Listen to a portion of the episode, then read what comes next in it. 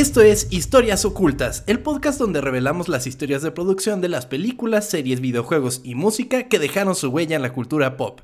Mi nombre es Tom Kersting y me acompaña. Chava Bañuelos. ¿Cómo estás, Chava? Muy bien, Tom, ¿cómo estás tú? Te está quedando cada vez mejor ese, ese intro, ¿eh?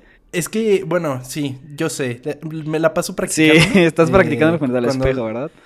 Ajá, contra el espejo. A pesar de que nadie me ve decirlo, tengo que, que, decirlo. Mi sueño es decirlo de memoria. Porque siempre lo estoy leyendo. Ah, lo estás leyendo. ahí te baja puntos, güey, pero. no, te, está quedando bien, güey. Esta semana les traemos un tema muy especial. Pero, antes que nada, agradecerles a las personas que ya escucharon el podcast número uno. Muchísimas gracias. Y que ahora nos están acompañando en este podcast número dos. Eh, hemos tenido una buena respuesta, eso está muy chingón. Muchas gracias por escucharnos y les pedimos que se suscriban en Spotify si es que lo escuchan en Spotify, em, y nos den like en las redes sociales, arroba ocultas en todos lados, ocultas con doble O, como si fuéramos cool. Yo quería decir otra cosa, perdón por interrumpirte, que dijimos al final del episodio pasado, pero creo que estaría bien que lo supieran desde el inicio de este, que es el lema de no somos mamadores, ubicas, no, que no fuera como un, ay, sí, les vamos a enseñar sobre cines, porque pues no, o sea, no es eso. De hecho, recibí algunos mensajes de, de gente que les gustó mucho el cómo lo hacemos, porque no es así como que no sabemos todo. Y hay datos que se nos van a cuatrapear y no vamos a saber. Entonces eso está chido. Yo creo que es la esencia. Exacto, es lo que quería, que se, que se entendiera eso. Totalmente. Entonces, pues acompáñenos en esta búsqueda por el conocimiento en cuanto a la cultura pop y suscríbanse en la plataforma que ustedes gusten. Estamos todavía con problemas para que nos acepten en Apple Podcast porque me llegaron mensajes de oye, ¿cuándo va a estar en Apple Podcast? Y yo así, cuando nos den el permiso. No nos quieren ahí. No, y son los más payasos, porque ya nos aprobaron en un chingo de plataformas que yo ni tenía idea de que existían. Simón pero ya estamos en esas plataformas. Después les sacamos toda la lista por si ustedes escuchan en esas plataformas raras. Ajá.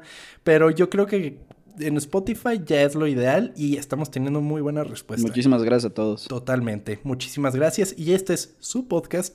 Mándenos eh, si quieren recibir saludos, eh, si quieren que toquemos algún tema en específico, si dicen, güey, aquí estás bien pendejo, te equivocaste, este tema no, o sea, por aquí no es y así. O si nos faltó decir algún dato en específico, podríamos hacer por ahí eh, alguna mención, por ejemplo, en redes sociales. Entonces, sí, acérquense, díganos qué opinan y pues permítanos entretenerlos, ¿verdad? Muy bien, sí, claro, de acuerdo. ¿Cuál es el tema, Tom? A ver. A mediados de los 90, la ciudad de Nueva York fue el centro de atención del mundo. Un grupo de seis jóvenes adultos, viviendo las complicaciones de los finales de sus 20 y principios de sus 30, dominarían la televisión por 10 años, convirtiéndose en una de las series que para muchos porta la insignia de ser la mejor de todos los tiempos. Mónica, Chandler, Rachel, Ross, Phoebe y Joy serían nombres que por generaciones se quedaron en el consciente colectivo como un sinónimo de crecimiento y aprendizaje, amistad y relaciones interpersonales. Hoy les voy a contar acerca de Friends. Ok. ¿Te gusta Friends, amigo? Este, no sé si me vayas a golpear. Mm, no he visto un capítulo completo.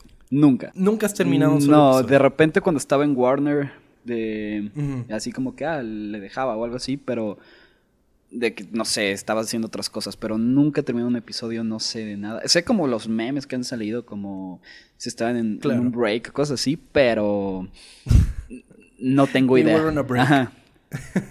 ok, bueno, pero, o sea, estás consciente de el impacto cultural que tuvo la serie, ¿no? eso es innegable. Sí, por eso dije me vas a pegar, porque todo el mundo como que la ama y a mí como que... Pues, no sé, nunca Sus fans son muy agarridos. Sí, sí, me he dado cuenta. Y se ponen como, como que quieren pelear de que es lo mejor. Desde repente empieza, alguien dice como How I Met Your Mother y es como, no, claro que no, es mejor Friends. Y así es como que, ok.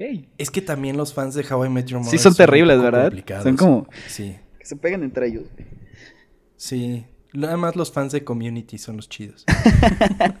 Eso sí lo he visto para que veas. Eso sí me gusta mucho. Yo, yo la empecé a ver en Netflix. Está la, muy la acaban de poner, ¿no? Sí, sí, sí, Pero bueno, continuemos con Friends, que Friends de alguna manera u otra fue la cuna para muchas de estas series. Porque sí, bueno, podríamos decir que Seinfeld, por ejemplo, em, es la cuna de Friends, pero em, Friends le renovó el sitcom de maneras que hasta hoy día se siguen utilizando y pues no se puede negar el impacto cultural que tuvo, como estábamos mencionando. En 1993, las pantallas de televisión de Estados Unidos estaban hambrientas por nuevo contenido. Los productores televisivos David Crane y Martha Kaufman buscaban desesperadamente un nuevo show para llenar el vacío que su fallecido proyecto, Family Album, dejó en la programación de CBS durante después de solamente ocho capítulos. no estaba buenísima, ¿verdad? Ocho capítulos la cancelaron. Entonces, sí, no. Algo necesitaban que pegar. Sí, claro. Se acercaron así a su amigo Kevin Bright, quien había fungido como productor ejecutivo en otros de sus proyectos para desarrollar una serie acerca de seis personas durante sus veintes, tratando de sobrellevar la la vida en pleno Manhattan. Crane y Kaufman desarrollaron la idea en base a su experiencia una vez terminada la universidad y comenzaron a vivir independientemente en Nueva York, cuando, en palabras suyas, el futuro parecía más un signo de interrogación que otra cosa. Bajo esa premisa, desarrollaron un pitch de 7 páginas para vender su proyecto a la NBC. ¿Te suena divert o sea, te suena entretenido eso? Eh, o sea, es que además sería algo muy al de la época, ¿no? Porque ahorita ni a finales de los 20 se está viviendo independientemente. Sí, o sea, es solo el contexto que viven ellos, porque sí está... Así como me lo platicas y yo soy el que te va a dar el dinero, me dices eso, digo... Mm, ocho capítulos otra vez y te cancelo, güey. Pero además la, la televisora estaba buscando un proyecto así, de ah, gente ah, joven. Luego tuvieron ciertos problemas porque ya cuando les dijeron, ah, Simón, te doy el dinero para el piloto, les dijeron, necesitamos una persona que sea mayor, que sea como el guía de la serie y así, que, que les diga como qué hacer. Como el amigo que reprobó, o sea, que estás en quinto y un güey de sexto reprueba y es como tú, ¿no? O, como Chevy Chase en, Community, por ejemplo. Sí. Algo así. Pero los escritores dijeron, no, no podemos meter un personaje. Y te cambia todo, güey. Sí, totalmente. Le quita toda la esencia al programa. Porque además es mucho. El programa es mucho. Las relaciones entre amigos, cómo evolucionan y cambian. Porque entre ellos, pues, se enamoran, por ejemplo, y hay veces que el enamoramiento entre amigos, pues, no te lleva a nada bueno. Sí. Y es algo que trata de explorar la serie de alguna manera u otra. Entonces es la parte humana de la amistad. Porque, pues en palabras de los creadores, a esa edad, tus amigos son tu familia. Y más si vives de manera independiente. Eso es cierto. Total, que el proyecto se llamaba Insomnia Café. ah, ok, ok, sí, ya. Es el, así se llama el, el café donde siempre se juntan, ¿no? No, no, no, el café es el Central ah, Park. Ah, ok. Es que como tengo... Mi hermano tiene un pedo con los Legos, güey. Así que cualquier Lego nuevo que, que salga, Lo, lo hace, güey. Así que estuvo como un rato preparando el según yo se llamaba así, pero bueno. Pero, pero se compró el set de Friends. Sí, güey, lo tengo en mi... Güey, tengo The Friends, de Harry Potter, de los Simpsons, de un chingo, güey. Mi hermano tiene un pedo con los Legos, güey. Qué chingo. pero bueno. Sigue, perdón, amigo, por interrumpir. Así Crane, Kaufman y Bright ¿Bright habrá sido una persona muy brillante? Tan brillante como tu chiste, güey. Ah. Presentaron su idea ante altos administrativos de la NBC. No aprecian mi comedia. Quienes buscaban desesperadamente una serie de y para la gente joven. Accedieron a grabar un piloto. Al poco tiempo, se escribió un guion y la serie fue renombrada a Friends Like Us amigos como nosotros. Pero por petición de la televisora, el título se ajustó a Six of One, que sería 6 de 1. o sea, sería como tener un par, pero sería una, un, juego de 6, por así decirlo. Eh, por su semejanza con el título These Friends of Mine, la cual era una serie que transmitía ABC. Y pues ni cómo parecerse, ¿verdad? Sí, no, pues no. Y bueno, empezaron a grabar el piloto y dijeron, ¿sabes qué? ¿Y si la llamamos solo Friends? y así quedó. Transmitieron el piloto como Friends. Creo que es mejor nombre, ¿no? Totalmente, totalmente, porque es algo que queda. El logo también se hizo muy memorable, como que. Y lo sigues viendo ahorita. Hace poco hubo una tienda de ropa que sacó hasta línea con el logo y todo eso, ¿no? Sí, suelen hacerlo. Seguro fue algo así como Pull&Bear o algo así que de repente agarran de ese tipo de. de, series. cosas retro. Ajá, y las empiezan a hacer. Las llamadas de agentes comenzaron a llegar por montones cuando se hizo público que la NBC estaba produciendo la serie. Durante las audiciones se registraron alrededor de mil actores para los diversos papeles. Es que imagínate, necesitaban gente joven y pues los actores jóvenes son los que más están hambrientos por papeles. Sí, claro. Entonces pues habían un chingo de gente audicionando para, para obtener un papel en la serie. Estas cantidades se fueron reduciendo a 75 por papel y eventualmente solo quedaban 3. Sin embargo, el personaje de Ross fue escrito justamente para David Schwimmer. Eh, él ya había trabajado con los creadores de la serie. Entonces el personaje pues lo hicieron para él, tal cual. Durante las audiciones, una joven Courtney Cox enfatizó que le gustaría interpretar a Mónica, porque le parecía interesante la actitud fuerte del personaje, pero los creadores la consideraron una mejor opción para el personaje de Rachel, ¿Esto por qué? Porque la vieron así como con mucha energía y como muy carismática y todo. Y dijeron, ¿sabes qué? Te va a quedar mejor el de Rachel. Pero hizo su audición y el grupo creativo dijo, no, pues sí, sí, te queda mejor Courtney Cox. Como, como eh, Mónica, entonces. Como Mónica. Ok. Entonces ya, ahí, ahí hicieron su primera contratación. Después, Matt LeBlanc, por otro lado, audicionó para darle vida a Joy. Y su actuación fue tan convincente que aseguran que fue lo que le dio corazón al personaje. Pero los creativos no estaban convencidos. o sea... O sea, está chido que el personaje le diste un corazón, pero... Pero vete a la verga. Pero mejor quédate. Ajá, pero entonces lo que pasó fue que recibieron una llamada de la cadena y le dijeron, ¿saben qué? Eh, este güey tiene que estar en la serie. Ok, me vale madre lo que tú pienses. Yo soy el jefe. Yo soy el que pone billetes. Exactamente. Muy bien. A estos tres se les unieron Lisa Kudrow para interpretar a Phoebe y Matthew Perry como Chandler. Estos dos personajes es importante mencionar que en un principio no iban a ser como protagonistas de la serie. Ok. Sino que iban a ser personajes de soporte. O sea, iban a ser cuatro amigos, amigos y otros dos así como que llegaban de repente. Ah, Ajá, los agregados. Ok. Y inclusive en las primeras lecturas de John, Lisa Kudrow pensó que el personaje de Chandler era gay. Y es algo con lo que juegan alrededor de la serie, como que de repente tiene sus desvaríos. Ok, o sea, como un Tom. A ver. Haz de cuenta que de repente se mueve la balsa para otro lado. y entonces también Jennifer Aniston hizo sus audiciones. ¿Ahí ya era conocida o iba...? No, no, apenas comenzaba. Su papá sí era actor. Ok. Del papá de Jennifer Aniston, pero ella no era conocida. Ok. Entonces ahí la contrataron como Rachel. Por otro lado, y esta es una historia muy interesante, James Michael Tyler eh, fue casteado para representar a Gunther, administrador del café Central Perk. Este último fue encontrado en una cafetería cerca del estudio el güey literal trabajaba en una pues claro, tenía que ser un papel convincente, güey. Y justamente le dieron el papel porque era el único que sabía manejar una máquina de expresos.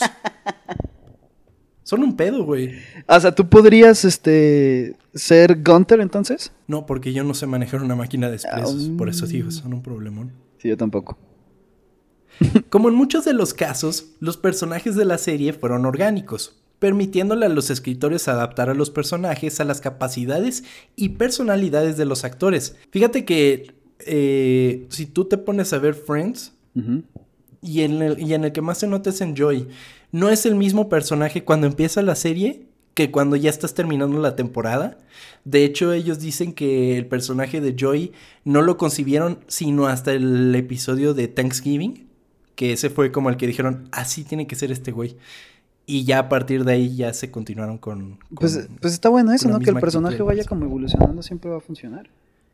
Es lo interesante, sí, pero eh, más que eh, evolucionar y su cambio mental, que también su personalidad como que también la puedas adaptar. Sí. Y que sea algo orgánico, como, como te digo. La serie fue escrita teniendo en mente un romance entre Mónica y Joy. Para conforme la redacción de los guiones fue evolucionando, la idea fue desechada, y en su lugar encontraron una trama de romance interesante entre Ross y Rachel, la cual sería una de las tramas guías de la serie. Ah, Toda la serie gira en torno a Ross y Rachel. Sí, ya me habías confundido, ok. Es que como dijiste yo y dije, ah, cabrón, según yo me sabía todo lo diferente, pero ok, es, es el punto que, que lo cambiaron. Sí, lo cambiaron, no, no les gustó. Ok. Y vieron que lo de Ross y Rachel iba, iba a entrar mejor por ahí. Por otra parte, la cadena pidió que existieran subtramas más pequeñas y de menor peso, pero los escritores se negaron. Ahí sí dijeron no, no, ni de pedo. Eh, y buscaron la manera de que todas las historias tuvieran el mismo peso. Para mantener consistencia entre los personajes y que fueran queridos por igual manera, los escritores de la serie desarrollaron un método para realizar los guiones de manera equitativa, para que cada personaje tuviera la misma cantidad de chistes por episodio. Esta técnica era similar a una gráfica de pastel. Entonces, ellos qué hacían? Decían, ok, tenemos nuestros seis personajes, necesitamos que cada uno tenga cuatro, cuatro, por así decirlo. puede decir más chistes que el otro. Ajá, para que todos sean como estables y todos los personajes sean como eh, te puedas relacionar con todos y todos te caigan bien. Que no sea uno el que destaque por ser el cagadito. Eso no lo, no lo había escuchado, está interesante. Tú ves en las, en las tomas que hacen así como de behind the scenes y todo eso, que sí tienen su pie chart ahí mostrando cuánto lleva cada quien de chistes y todo eso. Ok. Está... Está muy chido y, eso será yo creo que debe de ser algo que hasta hoy día, sí, exacto, era lo que te iba a decir, que hasta hoy día se ha de seguir manteniendo para ese tipo de series, pues. Sí, porque luego si una serie se enfoca nada más en una persona, pues yo creo que no termina funcionando al final, ¿no? O le terminan haciendo a su... Pues es que no es lo esencial de un sitcom, ¿no? Entonces, si acaso uno, em, uno tiene mayor protagonismo, pero los demás también tienen que sobresalir de alguna manera. Sí, porque luego terminan cayendo mal, güey, y ya termina muriendo ese personaje, ¿no? Sí, o uno es el comic relief, así de. Ya ese güey siempre es el cagadito, por ejemplo. Pero no, acá todos. Eh, de su. Eh, lo chingón de Friends es que se mantenían en su personaje y lograban ser cagados desde su personaje. Entonces, no se salían tanto de personaje. Y, y eso les daba mucha o sea, no les daba mucha carta a los actores, sino a los escritores como para generar algo chingón, ¿no? Sí. El 4 de mayo de 1994 se grabó el piloto de la serie. Y después de mucho trabajo de edición, Kevin Bright mandó el episodio a la televisora el día 11 de mayo, dos días antes de que la televisora anunciara su calendario.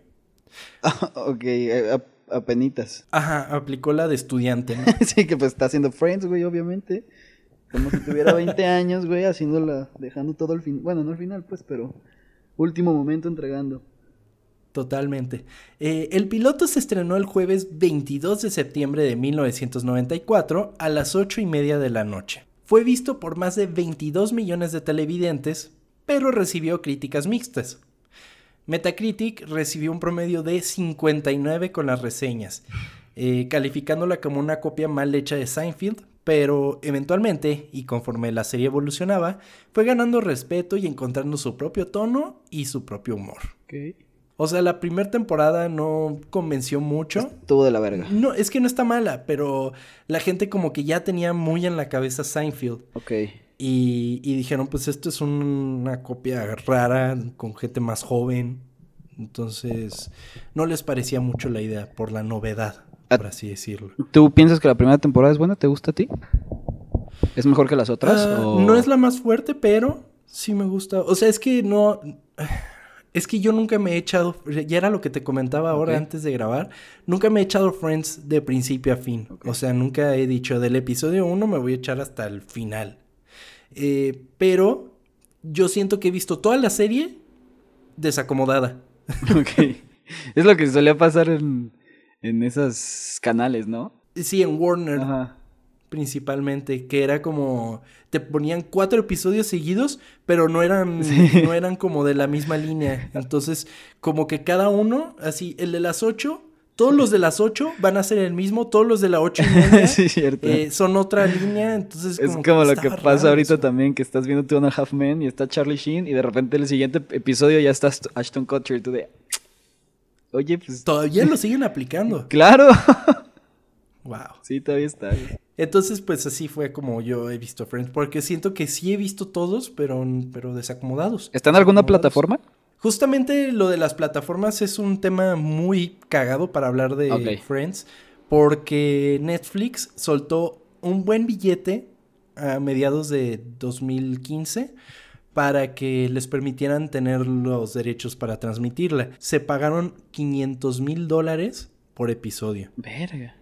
Entonces fueron 123 millones para los derechos de transmisión. Pero justamente este año les quitaron los derechos. Y se fue todo para HBO Max. Ok. Que es como el nuevo servicio que aún no llega para acá. Ajá. Pero eh, es cagado que hasta hoy día sigue siendo de las más vistas. Y los servicios estaban peleando por los derechos de la serie.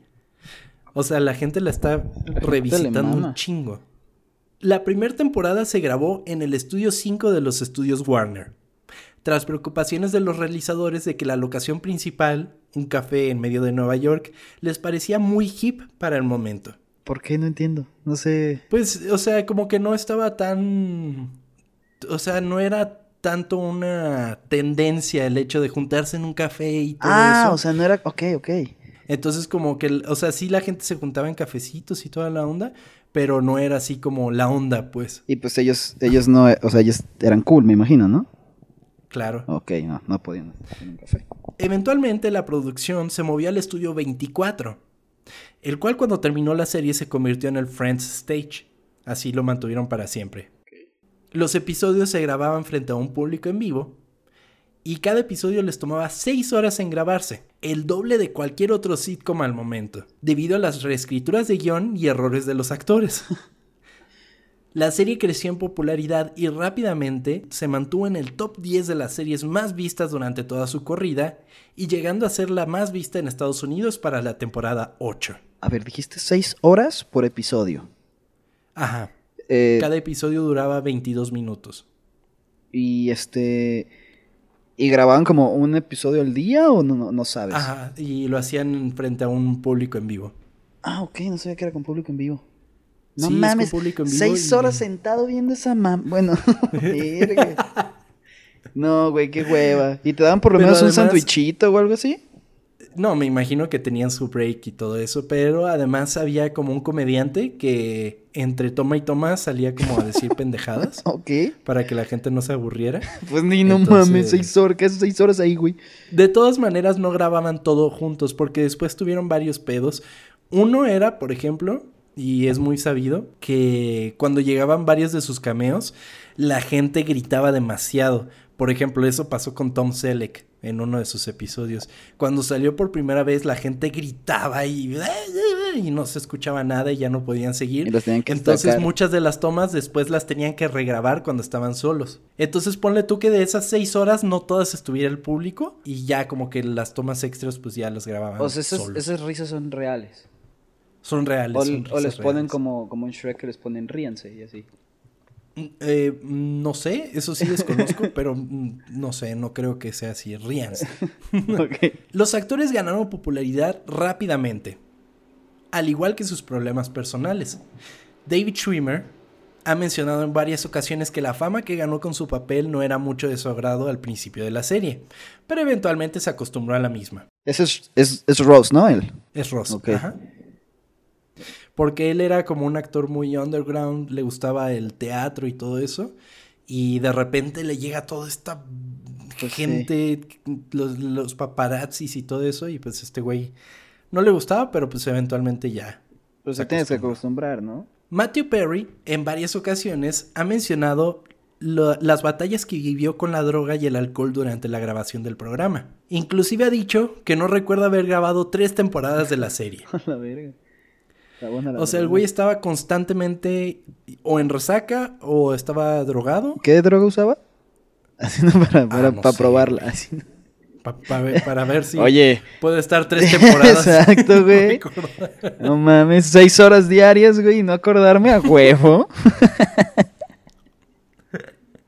Total que estuvo varias veces en rehabilitación durante el programa. Hasta hoy día, bueno, ahora ya está sano por suerte. O sea, el güey no tiene problema en decirlo. Y yo creo que es algo muy chingón de alguien que tuvo un problema así. Sí, güey. También ayudas a muchas personas que caen, que caen en eso, ¿no? O sea, te sirves de ejemplo. Sí, claro.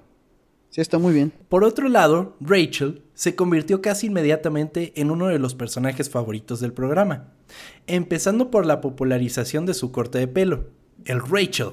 Sí. El cual se convirtió en un fenómeno a mediados de los noventas. Yo consideré importante mencionar un poco acerca del corte, porque sí fue así el, corte más deseado de los noventas. Entonces puso un poquito de historia. Échale. Eh, el corte fue creado por Chris Macmillan para la serie un peinado que parecería muy hollywoodense, pero en un mundo donde una mesera y un actor quebrado pueden pagar una renta en Nueva York, parecía adecuado. Contrario a varios estilos popularizados por series de televisión y actrices, como el de Farrah Fawcett, por ejemplo, el Rachel es un estilo que aún se puede notar si, es, si eres lo suficientemente observador. Inclusive revistas de moda han mencionado en varias ocasiones el supuesto regreso del corte. Aquí hay una parte cagada. Güey, ¿cómo estos pendejos pueden pagar una renta en pleno Nueva York? Sí, pues es que sí, sí está raro, güey. Fíjate que trataron de justificarlo porque en Nueva York hay un... Bueno, en Nueva York y en gran parte de Estados Unidos existen unas rentas que, o sea, hace muchísimos años esas rentas eran contratos vitalicios y se quedaban en un en un precio. O sea, no es como aquí que año con año te van subiendo la renta. Era un contrato que la renta se mantenía baja siempre. Y es así como tratan de justificar el hecho de que estos güeyes vivan en un departamento enorme en Nueva York. Sí, ok. Eh, eh, ¿Viven todos juntos? Eh, eventualmente todos han vivido en el departamento de Mónica, que es el departamento principal de la serie. Pero al principio de la serie vivían Mónica y Rachel en el departamento de Mónica. Y enfrente, en el departamento de enfrentito, estaba este Joy y Chandler. Y, ellos se cambiaban entre departamentos. Bueno, pero es que no, creo que tampoco importe demasiado eso, ¿no? O sea, mucha gente, nada más los mamones de que nada, eso no se puede. no te afecta en la serie, güey. Tú diviértete ya. Exacto, güey. Como tú no tienes un departamento vitalicio, güey, pues ya dices eso. hablando de Rachel, los reflectores estaban constantemente sobre Jennifer Aniston. Pues se volvió el personaje más popular de la serie. Sobre todo por su relación con uno de los actores más populares del momento, Brad Pitt. Y su vida se convirtió en una constante carrera de obstáculos contra los tabloides. Fue una relación muy problemática entre estos dos. Y pues sí le empezó a afectar a Jennifer Aniston. Digo, ella terminó Friends y todavía estaba casada con Brad Pitt, pero como a los dos años se divorciaron. ¿Llegó a decir que le afectó en, ahí o no? Ella quería dejar la serie para la novena temporada ah, por los mismos pedos. Entonces, pero, pero continuó. ¿Y ya, ya sabía que se acababa? Sí, son 10 temporadas, ¿no? Son 10. ¿Sabía que se acababa en la décima? ¿O no, no, pensaban que se iba a acabar en la novena. Ah, ok. Entonces, ella no sabía qué pedo. Pero pues Dinero. dinero baila el mono, entonces. Sí, claro, dinero, güey. Inclusive Brad Pitt sale en unos episodios. O sea, eh, creo que es un par de episodios. Imagínate cuánto tardaron ahí cuando gritaban. ¿Cómo que cuánto tardaban? Para cuando gritabas y salía Brad Pitt, güey toda la gente que estaba ahí empezó a gritar, ¿no? Ah, sí, me imagino. No sé si se grabó ese episodio en, público porque era uno de Thanksgiving, creo. Y literal el personaje de Brad Pitt odia a Jennifer Aniston. Entonces está bastante cagado. Porque pues sí, para el momento ya eran, ya eran esposos. Entonces está muy chido. Y hablando de Brad Pitt en Friends, durante la serie se pudieron ver varios cameos debido a la creciente popularidad de la serie. Algunos de los notables fueron Reese Witherspoon, Billy Crystal, Robin Williams, Wynonna Ryder, Susan Sarandon, Tom Selleck, Danny DeVito, Sean Penn y Bruce Willis. También como personajes, los nada más cameos. Sí, como, como cameos. De hecho, Bruce Willis salió en Friends porque hizo una película con Matthew Perry y Matthew Perry le, apostó a Bruce Willis que su película iba a ser número uno el fin de semana que se estrenara. Y Bruce Willis dijo, nada, ni de pedo. Y sí fue. Y por eso salió. Ajá, y por eso salió. Y de hecho, lo que ganó en el episodio lo donó a la, a la caridad. Ah, qué buena onda. Entonces estuvo chido. Uno de los elementos clásicos de la serie es el intro.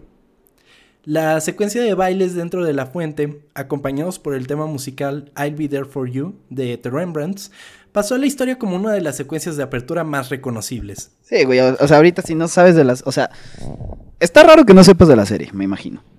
Pero si no sabes nada de la serie, escuchas eso y lo... O sea, Es, el, tema de Friends. Ajá, exactamente, No es solo una canción, es el tema de Friends y lo conoces como tal. Es como la gente que nunca ha visto Star Wars, pero que escuchan el tema y dicen, ah, Star Wars. Sí, claro. Así de importante fue. Y pues la escena esta de la, de la fuente, pues también yo creo que ha pasado mucho a la historia. Porque si no has visto la, la serie, por lo menos lo viste en un anuncio. Sí, claro. O por lo menos viste que empezaba y dijiste, ay, Friends, qué hueva, y te cambias, ¿no? sí. Entonces, y es algo que, pues, la verdad a los actores no les gustó tanto. ¿Ah, no? Esta grabación fue hecha a las afueras del rancho de Warner Brothers, a las 4 de la mañana. Ah, bueno. en una madrugada no tan calurosa como para dar un chapuzón en la frente. Además de que la pista de audio no estaba lista para el momento de la grabación. Así que solo les dijeron que saldría la frase I'll be there for you. Entonces imagínate estos güeyes cagándose de frío, metiéndose a la, a, la, fuente, güey, bailando y todo el pedo, sin tema musical. Sí, no. ¿Cómo que haces eso? Qué hueva, güey. Y otras seis horas ahí grabando, ¿no? Imagínate. el cast odiaba la secuencia y presionaron para que se cambiara. Pero la producción no les dio ese beneficio. El, el elemento este de la fuente siguió por las temporadas pero lo fueron adaptando conforme pasaban las temporadas y metían así como cortes de los de la serie. Pero todavía tenían elementos de, la fuente. Y luego como, como que se sientan en un sofá o algo así como que pasa, ¿no? O estoy inventando. Sí, se sientan en un sofá, tienen los, los, los, ¿cómo se llaman? Los paraguas de colores y todo eso. Entonces hay muchos elementos que reutilizaron. Se ve que grabaron un chingo de pietaje para ese momento y lo usaron para todo. Los actores eran tomados en cuenta para muchas cuestiones, sobre todo en relación al guion. ¿Quién mejor para otorgar elementos extra al personaje que el mismo actor? Pero en ocasiones las opiniones fueron completamente ignoradas. Por ejemplo, la relación entre Rachel y Joy, la cual, así como los fanáticos de la serie, los actores odiaban. Pero como en el caso del intro de la serie, fueron ignorados y se mantuvo esta línea argumental por varios capítulos.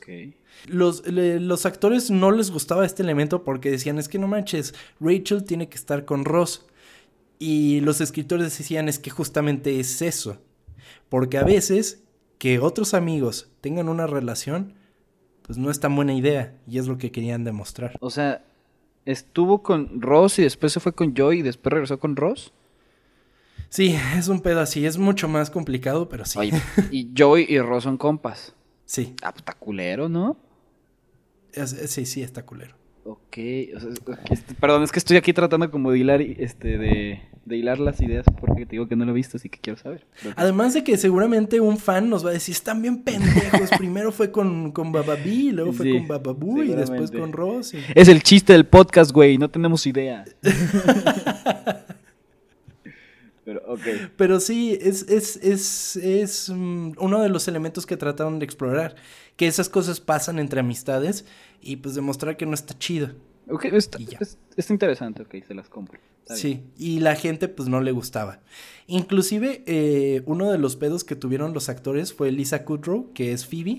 Ella toca la guitarra y canta y lo hace todo mal. Pero esto era intencional de la actriz, o sea, lo hizo mal a propósito. El personaje sí estaba destinado a saber tocar guitarra, pero a Lisa Kudrow no le gustaba tocar la guitarra. Dijo, no, está de la verga, no estoy aprendiendo nada, está bien complicado. Yo voy a hacer como que toco.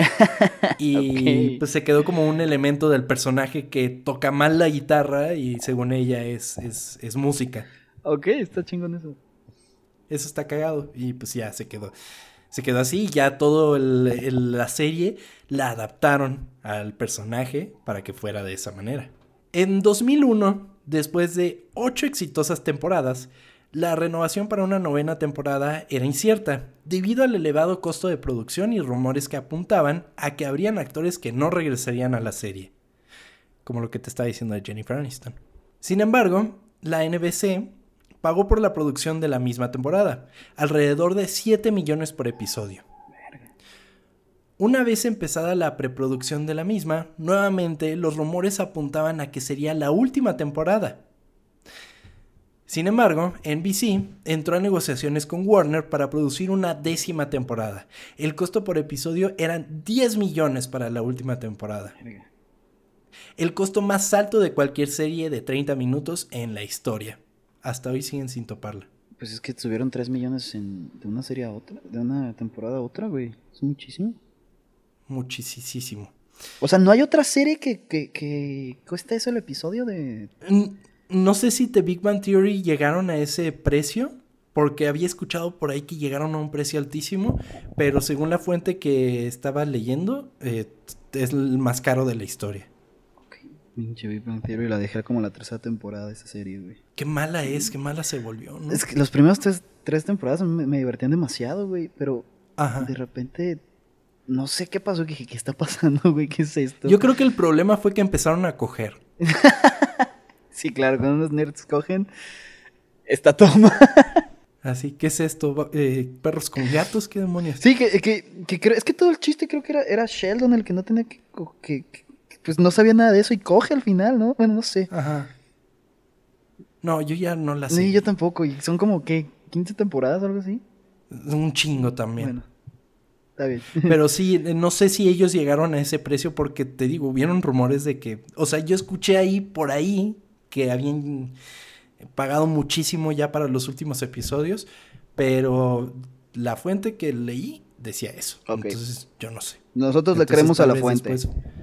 nosotros le creemos ¿Y sabes por qué le creemos? en la, ¿Por qué? Porque salen Friends. A la fuente que sale Ibas a decir algo parecido, güey. Como te gané el chiste. Me ganaste el chiste, maldita sea. Sabía, sí, güey. Sí lo, lo noté. Iba a decir la fuente de Friends. Sí. Va. Eh, total. Eh, para el último episodio de la serie, las escenas más importantes se grabaron sin público. Para que no ¿Por qué? Para que no hubieran spoilers. Ah, ok. Ah. Inteligente. Porque además el número de producción también bajó muy cabrón. O sea, se super guardaron los secretos de, del ah. final de la serie. Ok. La NBC promocionó fuertemente el episodio por semanas. Estaciones locales de las cadenas organizaron watch parties. Eh, se creó un especial de una hora de retrospectiva.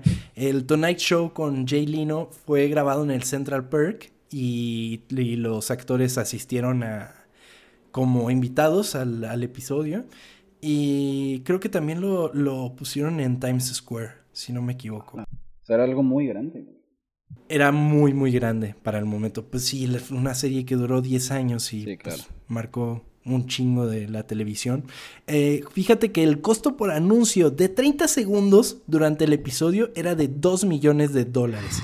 Que para el momento pues era un pedote. Ahorita un anuncio en prime time del Super Bowl, o sea, es muchísimo más dinero.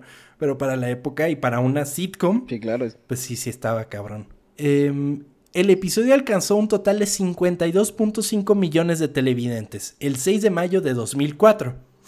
Fue el evento televisivo más grande de ese año. Solo detrás de el Super Bowl. ¿Sabes cuál Super Bowl fue ese? No, ¿cuál? Fue 2000. Fue Nueva Inglaterra contra Carolina. Y fue en el que estuvo en sync con Janet Jackson. Ah, cuando el amigo Timberlake le quitó el. Sí, ¿no? Sí, sí, sí. Sí, en el que le quitó el top a Janet Jackson. ¿Y más gente vio Friends? No, no, no. Ah, al revés. Ah, ok, ok, ok, ok. Más gente vio el Super Bowl. Y después Friends. Y, después ah, Friends. Ah, ok. Ese año fue lo que más se vio. Uno de los factores que muestran la unión del cast fue la cuestión monetaria. Conforme la serie ganó popularidad, los sueldos fueron subiendo. En la primera temporada, los actores eran pagados en cantidades iguales. Échale cuánto ganaban al principio de la serie, por episodio. Por actor. Por actor. Verga, no sé, güey. Piensa que eran actores primerizos. ¿Pero por episodio? Por episodio. ¿Qué serán? ¿Unos 5 mil dólares? No, tampoco, no, no, te vayas tan así. No, 22.500 dólares por episodio. ¿Ok? Eso en la primera temporada. Pero para la segunda temporada, David Schwimmer y Jennifer Aniston recibieron un aumento para ganar así 40 mil dólares por episodio. Solo ellos dos. Porque ¿qué pasa? Como la, la, serie estaba girando en torno a ellos, dijeron, pues estos güeyes tienen que ganar más dinero. Sí, no se nos vayan después, güey. Ajá. Pero para la tercera temporada, el grupo de actores se unió para que todos fuesen pagados en cantidades iguales. Lo que hicieron David Schwimmer y Jennifer Aniston es que de su, de su paga ellos repartieron y dijeron, no, aquí todos iguales. Ah, qué buena onda, güey. Eso está muy chingón, hablan muy bien de Sí, sí eran muy friends entonces. Sí, muy cabrón, sí eran muy compas. Porque decían, es que la serie, pues el core de la serie somos nosotros seis, güey. claro. Y todos somos igual de importantes. O sea, que el hecho de que la historia gira alrededor de la relación de estos dos no significa que ellos sean los protagonistas. La serie tiene seis protagonistas. Estuvo bonito, güey, está bien eso. Eso está muy chingón, habla muy bien de ellos. Y fíjate que eso se lo llevaron para siempre.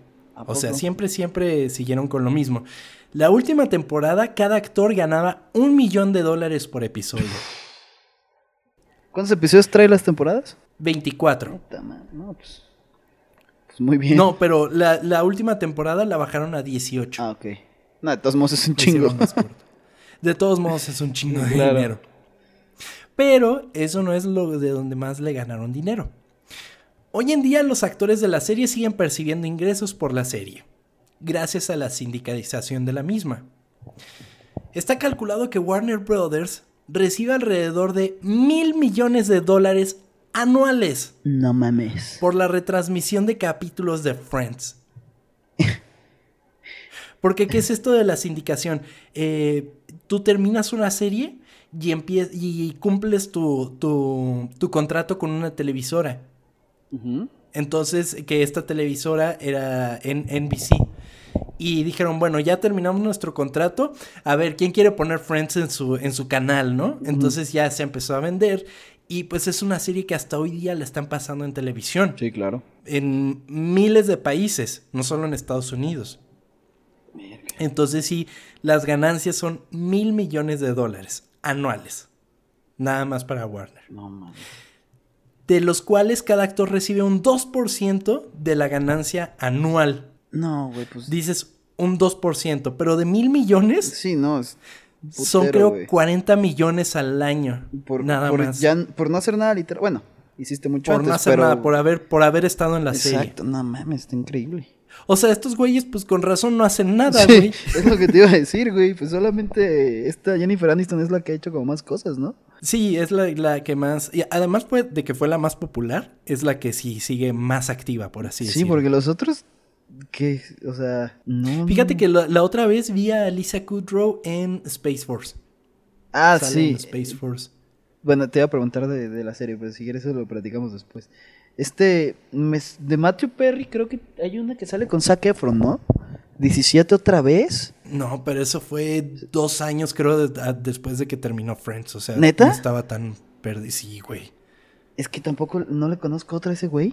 De repente tiene como sus cameos y sí tuvo una serie eh, que era como tratar ah, problemas mentales o algo así. Sí, sí, me acuerdo.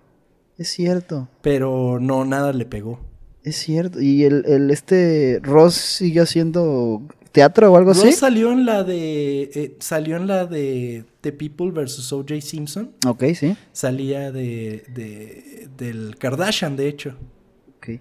Y. Del abogado de O.J. Simpson. Ok. Y el, el ¿Cómo se llama? Matt LeBlanc. Y Matt LeBlanc sí ya no hizo pinches nada. Ese güey sí está desaparecidísimo. Hicieron una serie como de él, ¿no? Algo así, según yo. Como de Joy. Pues estoy... Ajá, hicieron un spin-off, pero no pegó. Sí, pues no. no les funcionó porque pues nada más era el personaje y estaba bien rara y no. Entonces no, no les funcionó esa serie. Pero pues... Pero güey, ganando tanto, sí, claro, pues...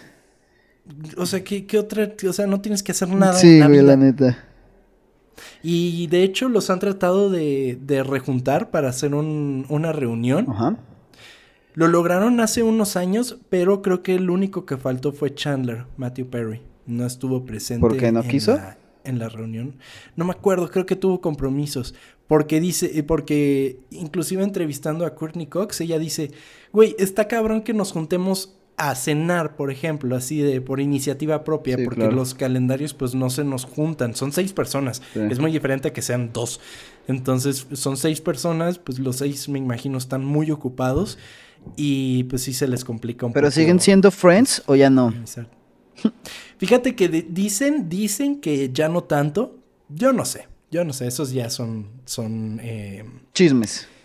Chismes, porque a la boda de Jennifer Aniston a la segunda boda de Jennifer Aniston, no a la de Brad Pitt, obviamente, eh, no invitó a los vatos. ¿A ninguno? No, solo fueron las chicas. Órale. Sí. Pero después se supone que dijeron que, ay, no hay pedo, güey. O sea. o sea, si tú no me invitas a tu boda, güey. No, yo. Hay pedos. Yo, yo sé, yo sé. Imagínate que armen el chisme de los de historias ocultas se odian. Estaría bien que armaran ese chisme, güey. Sí, pero, pero que sea tras bambalinas, ¿no? Nosotros terminamos de grabar y nos mandamos a la güey. güey, terminamos de grabar y literalmente cierro el Zoom y es como que, verga, ya. Te cabrón. bueno, espero mis 50 millones. ¿eh? ya sé, güey. Esta vez eh, fue un podcast más cortito. Ya terminamos. Esta fue la historia oculta de Friends. Tengo una pregunta. tan oculta. Sí, bueno. O sea, ¿es una serie que te gusta mucho a ti? Me gusta, me gusta. O sea, sí la recomiendas a una Porque es que me trae muchos recuerdos, me trae muchos recuerdos de cuando estaba más chico. O sea, porque yo me acuerdo, me recuerda a la casa. porque recuerdo a mi familia viendo la serie y pues yo la veía así como por agregado, pues así como de, ah, pues Friends. Ah, sí, qué cagado. Entendías la mitad de los chistes. Sí, claro. Pero pero sí me trae muchos recuerdos y pues vas creciendo y la ves y dices, no, pues sí está cagada. Que justamente eh, últimamente han habido como de, güey, hay un chingo de, o sea, si la ves con ojos de hoy en día, hay como un chingo de cosas alarmantes, así como, yo qué sé, misóginas y machistas. Ah, bueno, pues es que sí, en esos tiempos, pues... Cualquier cosa que veas con ojos de hoy, de hace 20 años para atrás, yo creo que sí va a presentar problemas, pero eh, mientras no me la cancelen. no, que no creo que se No, güey.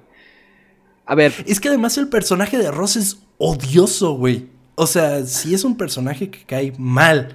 Y que es como el. Que es como bien huevón, ¿no? Como que eso es lo que me ha quedado claro, que es como bien huevón. Y además es como muy soft boy. Como ese término que han estado diciendo últimamente del soft boy, pues ese güey es como medio soft boy. Entonces eh, sí es medio problemático ese elemento. A ver, voy a checarla a ver qué tal, a ver. Sí, sí. Pero tengo una pregunta. Ajá. ¿Estaban en un break, sí o no, güey? No sé qué pasó, no tengo idea, pero todo el mundo lo pregunta y siempre se pelean, así que quiero saberlo. ¿Qué opina Tom Kirsting de eso? O sea, sí estaban en un break, pero no por haber estado en un break se justifica la pendejada. Eso es lo que tengo que decir. Ok. Pero, eh, una, y justamente también hablando de eso de Jennifer, bueno, de Rachel y Ross, que Rachel se baja del avión para un trabajo asegurado que le iba a levantar su carrera muy cabrón. El hecho de que se baje del avión, a mí me parece una pendejada. Pero pues necesitaban ese elemento romántico y bonito y todo eso. Porque, pues, no sé, quizás es muy como, güey, ahí está tu sueño de toda la vida, ahí está tu carrera, ¿qué pedo? Síguelo, hazlo. Es porque no eres romántico, Tom. Este es el problema. No, no lo entiendes, no lo pero también soy realista, güey. Estaría chingón volver a verlo, porque además aquí en América Latina sí está disponible en Netflix. Ok, voy a checarla. Sí, me Sí, sí está disponible para streamarse. A ver, y, y otra pregunta, que esta puede ser que sea un poquito Ok, me gustan, me gustan las preguntas. Con jiribilla, güey. Con jiribilla, a ver. ¿Qué es mejor, Friends o How I Met Your Mother? Friends. Así sin dudarlo, Uf. Conozco un par de personas que te van a caer encima. Sí, no, pero y por eso mismo yo me ahorro el problema. Porque. es mi culpa que estén pendejos, ¿no? es que quiero decir, quiero aclarar mi punto. Friends, nunca la he visto de principio a fin y How I Met Your Mother sí. Ok. Y me gustó más Friends que How I Met Your Mother. Sin importar que Friends nunca la he visto en orden. Y How I Met Your Mother, sí. ¿Es tu sitcom favorita, Friends? O más bien, ¿cuál es tu sitcom favorita? Mi sitcom favorita. Yo creo que sí. Tampoco soy muy asiduo a estar viendo sitcoms. Digo, ahorita estoy viendo Community, pero. Pero no, fuera de eso no. No soy muy asiduo. Como que me pierden, ¿sabes? Así como estabas diciendo de Big Bang Theory, a mí también me super perdió de Big Bang Theory.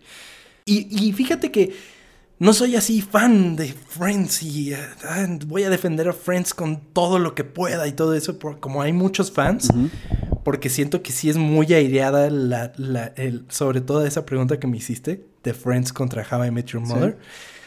Yo solo quiero dejar en claro el punto que sin Friends no habría How I Met Your Mother. Sí, de acuerdo. Y con eso. Totalmente. No, sí, tienes razón. Eso lo iba a decir yo. Así tienes toda la razón. Te gané la palabra, así como tú ganaste el chiste de la fuente. Sí, tienes razón. Muy bien. en fin, pues bueno. Nada más para recordarles que por favor se suscriban en Spotify. Nos ayuda muchísimo las suscripciones. Em, compartan el podcast de ser posible. Si les gustó, compártaselo a un amigo. Si no les gustó, compártaselo a un enemigo. Pero compartan. Eso nos ayuda bastante. Como les decía, estamos viendo para entrar a otras plataformas. Esas son Apple Podcast, que ya está el registro, pero no nos aprueban.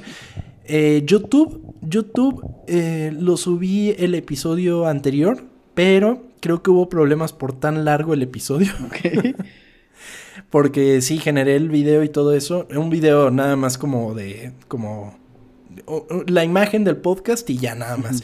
Entonces, si no tienen Spotify y dicen, no, a mí me queda muy útil escucharlo en YouTube, también estamos trabajando en eso. Denos un poquito de chance para acostumbrarnos. Y que cuando nos podamos juntar, pues vamos a estar en cámara, ¿no? Esa es la idea, esa es la idea, ver de que cuando ya está esta problemática con, con, el COVID y todo eso termine, podamos grabar juntos, que cabe destacar, no grabamos juntos. Hay mucha gente que cree que se grabó juntos, pero no estamos grabando por medio de videollamada. Y todo, y todos los cortes y eso, pues son un gran, una gran ayuda que pues tengamos las dos pistas de audio, se juntan y ya nada más se corta lo que va y lo que no. Entonces, eh, ténganos paciencia, estamos creciendo a los poquitos. Bueno, a los poquitos entre comillas, porque sí hemos tenido bastante aceptación sí, estoy sorprendido, en cuanto a ¿eh? las páginas. Muchas gracias a la gente que está dando like en Facebook, gente que está dando like en Instagram, en Twitter. Vamos a estar tratando de tener más interacción con todos. Si me quieren saludos en algún momento se puede y solo es cuestión de que nos comuniquemos un poquito más. Esto fue todo por esta semana. Mi nombre es Tom Kersting, muchas gracias por acompañarnos y me acompañó a mí. Yo soy Chavo Añuelos, muchísimas gracias por escucharnos. Muchísimas gracias, Tom, por platicarme esto. Y, va, y ve a ver Friends, amigo. Y ahorita voy a ponerla, a ver qué tal. A ver si te insulto el próximo episodio. Estaré esperando, amigo, estaré esperando porque estoy muy seguro que va a haber gente que le gusta Friends, que escuchó este podcast. ¿Y nos va a mentar la madre? Seguramente porque han de saber más datos de los que yo les dije. En fin, muchas gracias y nos escuchamos la siguiente semana. Adiós. Hasta la próxima.